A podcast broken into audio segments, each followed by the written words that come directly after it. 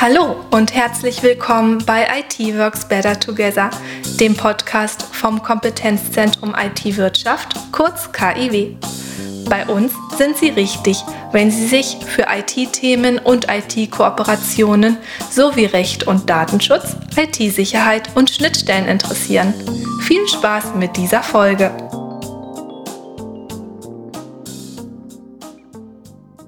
Heute haben wir einen ganz besonderen Gast. Ich darf ähm, Markus Radach, den Geschäftsführer und Gründer von Craft Butler GmbH mit Sitz in München, begrüßen. Lieber Markus, herzlich willkommen. Ähm, magst du dich kurz selbst vorstellen? Herzlichen Dank und natürlich sehr gerne. Mein Name ist Markus Radach und zusammen mit Frank Pohlmann haben wir Craft Butler gegründet. Eine moderne und cloudbasierte Handwerkersoftware. Und was genau macht eure Software? Also wer ist Craft Butler? Was sind eure Produkte? Wie macht ihr das Leben von Handwerkerinnen leichter? Wir unterstützen dabei den gesamten Angebots-, Auftrags- und Rechnungsprozess und die bei häufig angewendeten Insellösungen. Dabei reduzieren wir die Zettelwirtschaft, wie zum Beispiel durch die Einführung digitaler Regie- und Arbeitsberichte, aber auch den Dokumentenversand übernehmen wir, egal ob per Post oder Mail. Mhm. Ähm, lass mich äh, mal ganz, ganz unbedarft fragen, äh, wieso überhaupt Software für das Handwerk? Also Handwerk und Software, wie geht das zusammen? Das hat etwas mit meinen eigenen Erfahrungen zu tun. Vor einigen Jahren habe ich selbst Handwerksbetriebe beauftragt, war mit deren Arbeit sehr zufrieden.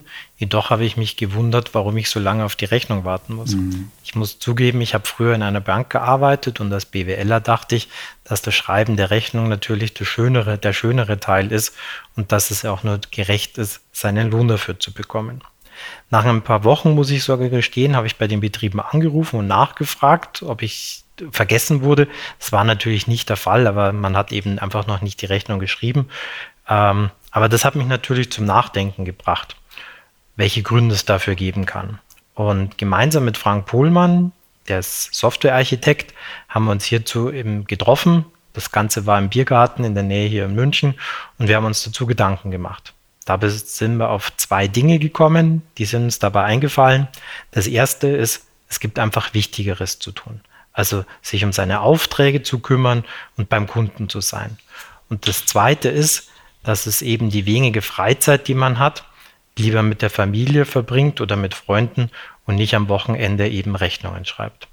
So haben wir uns überlegt, was es dazu braucht, den Angebots-, Auftrags- und Rechnungsprozess zu vereinfachen. Und seit wann seid ihr am Markt unterwegs? Also vom Biergarten zu allen Produkten, wie lange hat das gedauert? Wir haben vor knapp dreieinhalb Jahren mit der Programmierung begonnen und im März diesen Jahres feiern wir unser, Vierjähr unser Vierjähriges.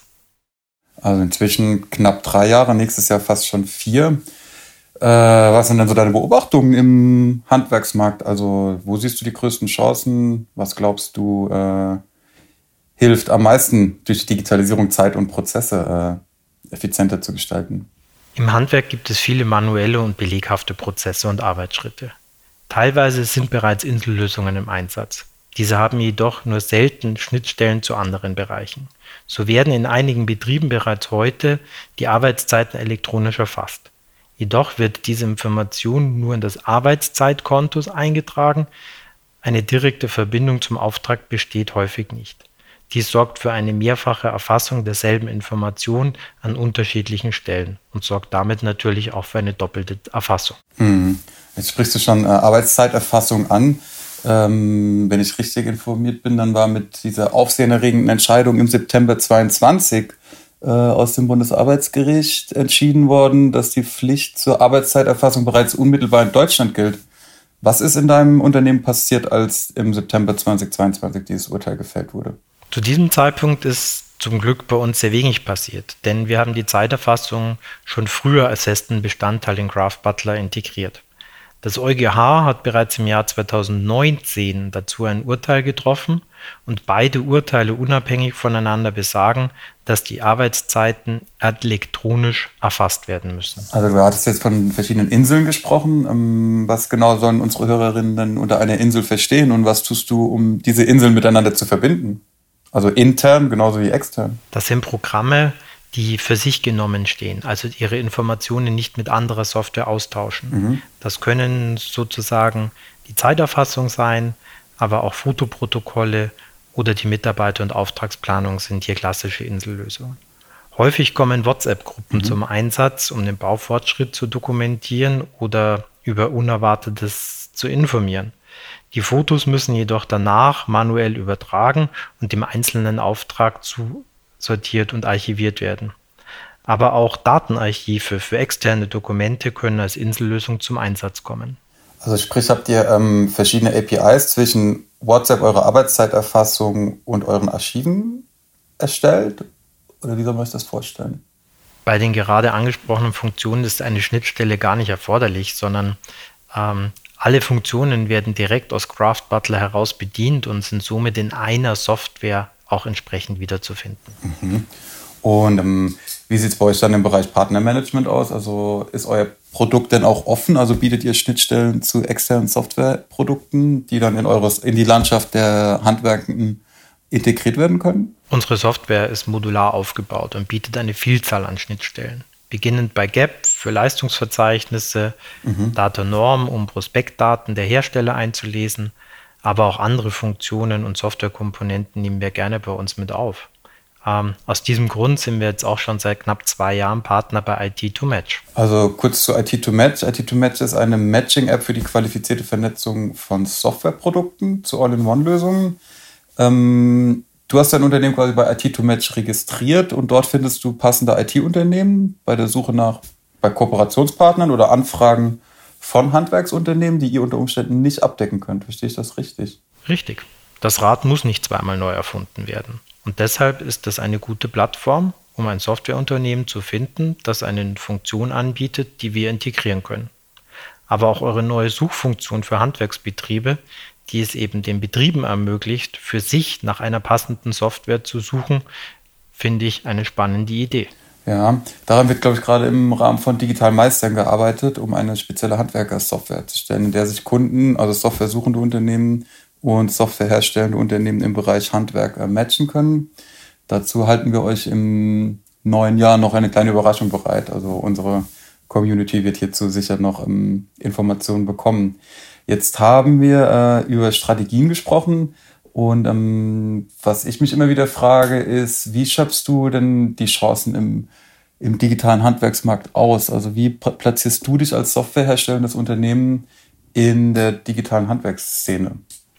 Vieles erfolgt über Veranstaltungen oder persönliche Gespräche. Dabei ist der Kontakt zu Verbänden und Vereinigungen für uns sehr wichtig. Mhm. Wir haben gemerkt, dass viele Betriebe dann doch individuelle Arbeitsprozesse haben, die sich in einer Software wiederfinden soll.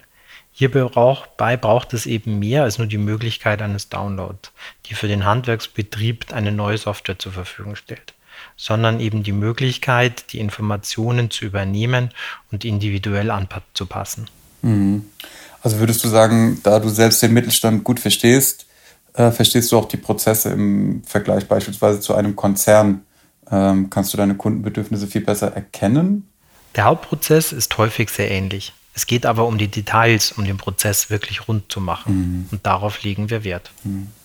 Was sind denn deiner Meinung nach die Vorteile von mittelständischen Softwareunternehmen im Vergleich zu großen All-in-One-Lösungen, wie sie am Markt unterwegs sind, beispielsweise aus USA oder China? Das beginnt beim Wissen über die Einhaltung rechtlicher Vorgaben, wie die GOBD oder der DSGVO. Beides sollte durch den Einsatz der Software unterstützt sein, sodass der Handwerksbetrieb selbst keine zusätzliche Arbeit damit hat. Mhm. Aber auch die Frage nach der IT-Sicherheit, also der Frage, wo die Daten gespeichert werden, könnte durchaus eine Rolle spielen.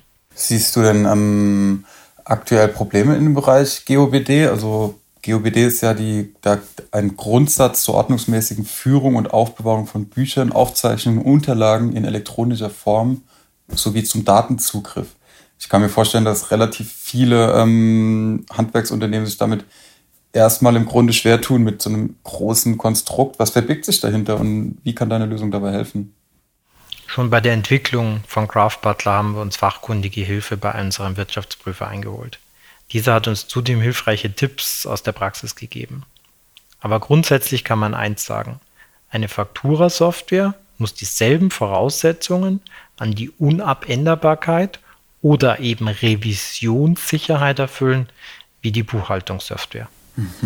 Also wenn man quasi eure Software nutzt, wenn man Craft Butler nutzt, dann ähm, hat man im Prozess automatisch die GOBD mit abgedeckt, weil die Daten sowieso eingepflegt werden?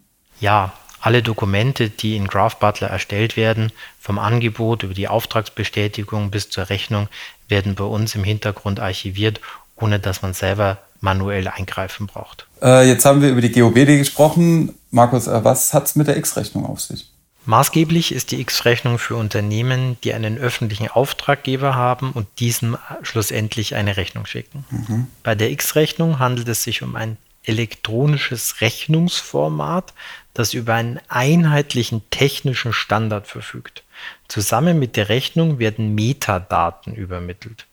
Diese sorgen dann dafür, dass die Rechnung elektronisch lesbar ist und automatisiert weiterverarbeitet werden kann. Ich hoffe aber, dass ihr die technische Umsetzung ähm, in der Sperrigkeit irgendwie äh, runter runtergradet, genau, damit eure Kunden äh, eben nicht mehr mit der Sperrigkeit zu tun haben.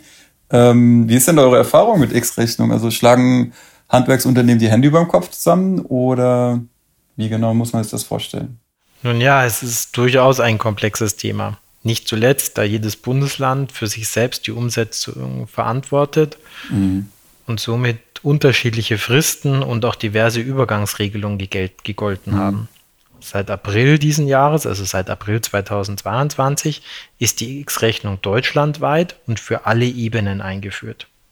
Ich würde aber dennoch jedem Handwerksbetrieb den Tipp geben, dass er sich bei seinem Auftraggeber erkundigt, ob diese überhaupt das X-Rechnungsformat mhm. empfangen kann. Also wenn man quasi von der Digitalisierung des Handwerks spricht, habe ich langsam das Gefühl, es ist sehr, sehr schwierig für Softwareproduzenten, genauso wie für äh, Software Unternehmen, also wie die Handwerker selbst, durch eine Art von, ähm, von bürokratischen Dschungel auch durchzukommen. Ähm, würdest du das als, als Schwäche in einem aktuellen mittelständischen Softwaremarkt sehen?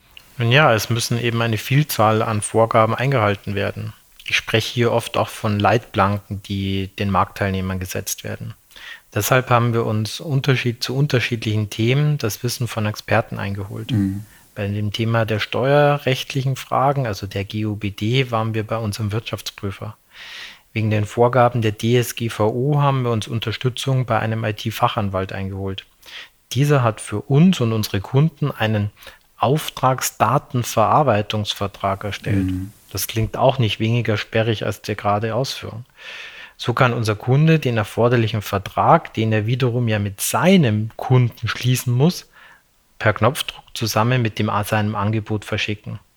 In dem Vertrag ist zum Beispiel geregelt, wo die Kundendaten gespeichert werden, wer darauf Zugriff hat und wie diese im Bedarfsfall gelöscht werden.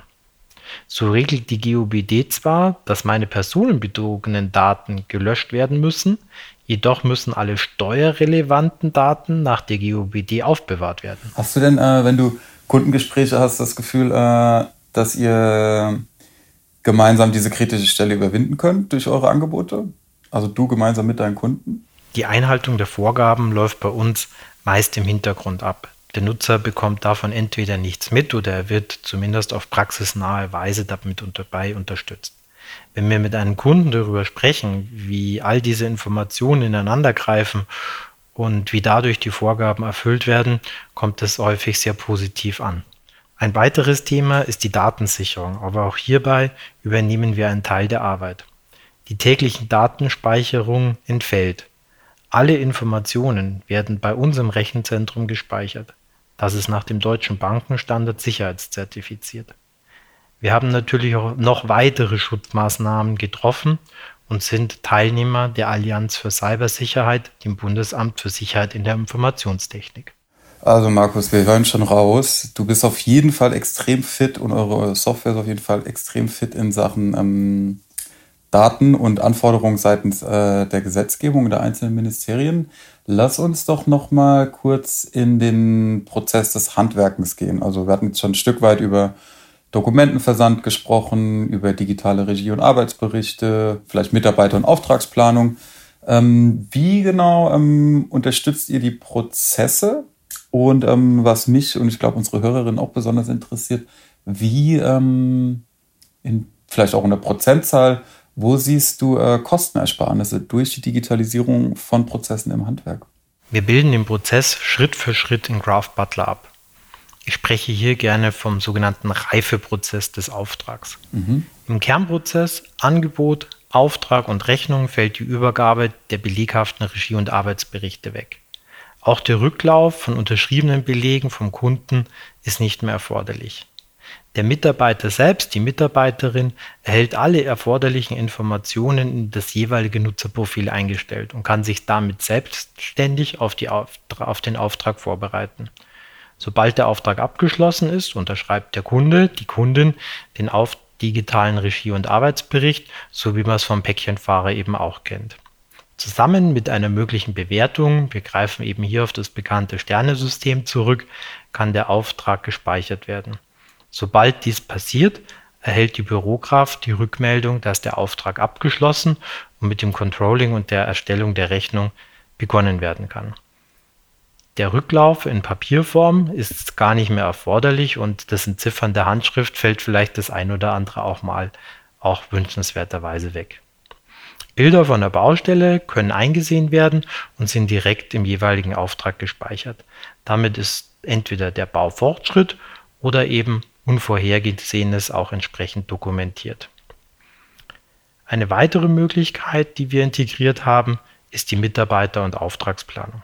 Häufig erfolgt die ja mit sogenannten Wandkalendern.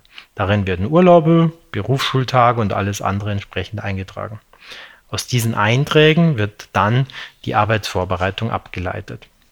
In unserem Planungstool, mich erinnert es sehr häufig an den Stundenplan eines Erstklässlers, lassen sich die Aufträge und die einzelnen Mitarbeiter und Mitarbeiterinnen eintragen. Dabei führen wir drei Informationen auf einen Blick zusammen. Die Person, den Auftrag und die einzelne Tätigkeit. Sollte ich also als Handwerksbetrieb über eine CNC-Fräse verfügen, kann es also nicht mehr passieren, dass dieses Gerät oder die Maschine von zwei Personen gleichzeitig belegt wird. Wow. Also ähm, quasi die das Büro in der Hosentasche äh, in Form eines, eines cloudbasierten Digitalisierungstool der Baustelle, ja. Von Bodenleger bis Zimmerer, von Fliesenleger bis Glaser, würdest du das so ähm, unterschreiben? Absolut. Es ist für alle Gewerke geeignet und eben ohne die Beschränkung auf ein spezielles Endgerät oder eine Nutzerlizenz. Alle Informationen stehen von überall aus zur Verfügung. Das mobile Arbeiten wurde vor einem Jahr ja deutlich wichtiger, als es die Pflicht zum Homeoffice auf einmal gab. Was ich immer wieder im Bekanntenkreis auch höre, ist ähm, Lieferkettenengpässe. Siehst du denn oder hast du Austausch mit Kunden, Kundinnen, ähm, die in dem Bereich durch Digitalisierung unter Umständen auch Kosten sparen oder besser gesagt äh, Baustellen besser planen können? Was die Planung betrifft, der einzelnen Aufträge, absolut. Häufig ist eben das gewünschte Material oder auch der aktuelle Preis spontan nicht zur Verfügung. Das verursacht zusätzliche Arbeitsaufwände, weil man eben denselben Auftrag immer wieder nachfragen oder nachbearbeiten muss. Um das Angebot aber trotzdem nicht aus dem Auge zu verlieren, gibt es bei uns eben den Entwurfsstatus, der eben mit diesem Reifestatus einhergeht.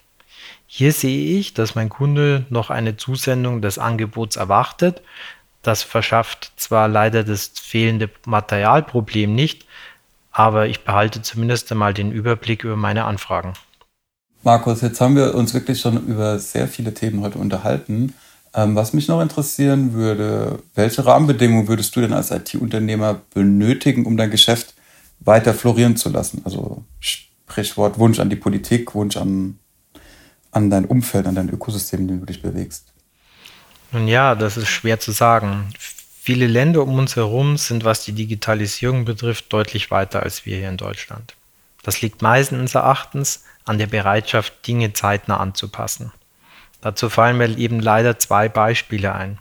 Das eine ist das Thema Arbeitszeiterfassung und das andere das Thema X-Rechnung, elektronische Rechnung, wie wir vorher schon gesprochen haben. Beides wurde schon vor vielen Jahren als Gesetz oder Verordnung verabschiedet, aber die Umsetzung hat deutlich länger bei uns in Deutschland gebraucht. Mhm. Druck, etwas machen zu müssen, ist von jeher kein guter Motivator. Aber ohne den Willen, etwas zu verändern, ist es eben auch schwer, etwas umzusetzen. Dabei ist es allerdings auch nur zu menschlich, das ein bisschen schleifen zu lassen. Und manchmal braucht es eben einen Schubs, dass man sich auch von der Stelle bewegt. Und jetzt hast du gesagt, einen kleinen Schubs. Ähm, wenn du den handwerkenden Unternehmen da draußen einen Schubs geben dürftest, ähm, in welche Richtung würdest du denn schubsen? Niemand braucht sich vor der Digitalisierung scheuen. Mit dem richtigen Ansprechpartner ist die gemeinsame Umsetzung gut zu schaffen. Ich denke einfach mal daran, wie der aktuelle Stand der Dinge ist. Mhm. Die Zettelwirtschaft macht wohl auch keinem so richtig viel Spaß. Also wir begleiten unsere Betriebe bei der gesamten Einführung der Software und das von Anfang an. Das beginnt schon oft beim ersten Gespräch, geht dann zu Schulungen, die sowohl live als auch über Tutorials erfolgen. Und zudem stehen wir natürlich für Fragen jederzeit zur Verfügung.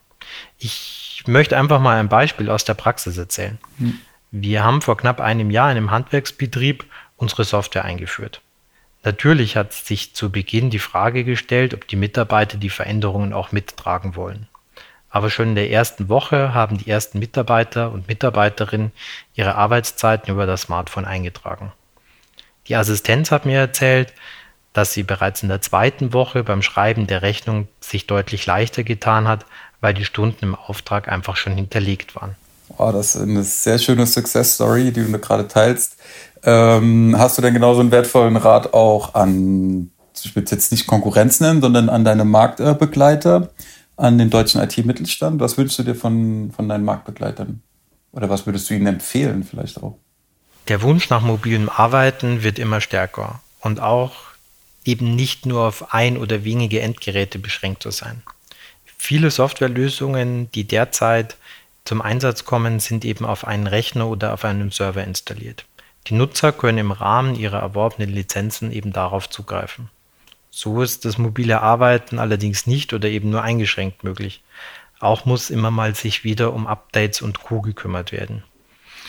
Leider ist es eben nicht so einfach, aus einer stationären Software eine mobile zu machen. Das liegt an der Softwarearchitektur und der zugrunde gelegten Aufbau der Software. Durch die Möglichkeiten der Cloud und den Wunsch nach mobilen Arbeiten stehen hier allerdings Veränderungen an. Bisherige Softwareanbieter und junge Unternehmen, so wie wir eben auch, bieten in Betrieben cloudbasierte Softwarelösungen.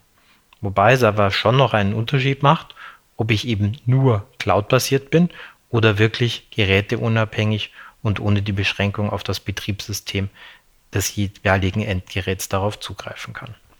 Ja, lieber Markus, jetzt haben wir wirklich sehr viele Themen gestreift. Ich könnte mich wahrscheinlich noch äh, den ganzen Tag mit dir unterhalten. Ähm, nur weiß ich nicht, ob die Hörerinnen so viel Zeit mitbringen, um sich das alles äh, anzuhören mit uns zusammen.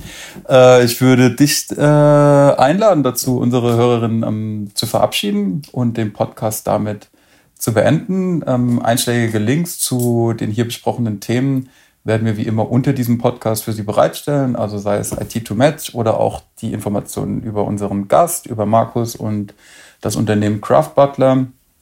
Ähm, fühlen Sie sich frei, hier Fragen zu stellen. Wir stehen als Kompetenzzentrum IT-Wirtschaft zu Ihrer Seite. Äh, mein Name ist Tarek Annan, ich arbeite in der Geschäftsführung des Projekts IT-Mittelstand und wünsche Ihnen noch einen schönen Tag. Ich bedanke mich fürs Zuhören und auch bei dir, Tarek, für die Moderation. Ich hoffe, es hat Ihnen gefallen und wünsche Ihnen alles Gute. Ihnen hat diese Podcast-Folge gefallen? Empfehlen Sie uns weiter. Folgen Sie uns bei LinkedIn, auf Twitter oder Facebook und verpassen Sie keine Neuigkeiten zu relevanten Themen rund um die IT-Wirtschaft, aktuelle Veranstaltungen, neue IT-Kooperationen und spannende Veröffentlichungen. Vielen Dank fürs Zuhören und bis zur nächsten Folge. Dieser Podcast ist eine Produktion vom Mittelstand 4.0 Kompetenzzentrum IT-Wirtschaft und gehört zu Mittelstand Digital. Mit Mittelstand Digital unterstützt das Bundesministerium für Wirtschaft und Energie die Digitalisierung in kleinen und mittleren Unternehmen und dem Handwerk.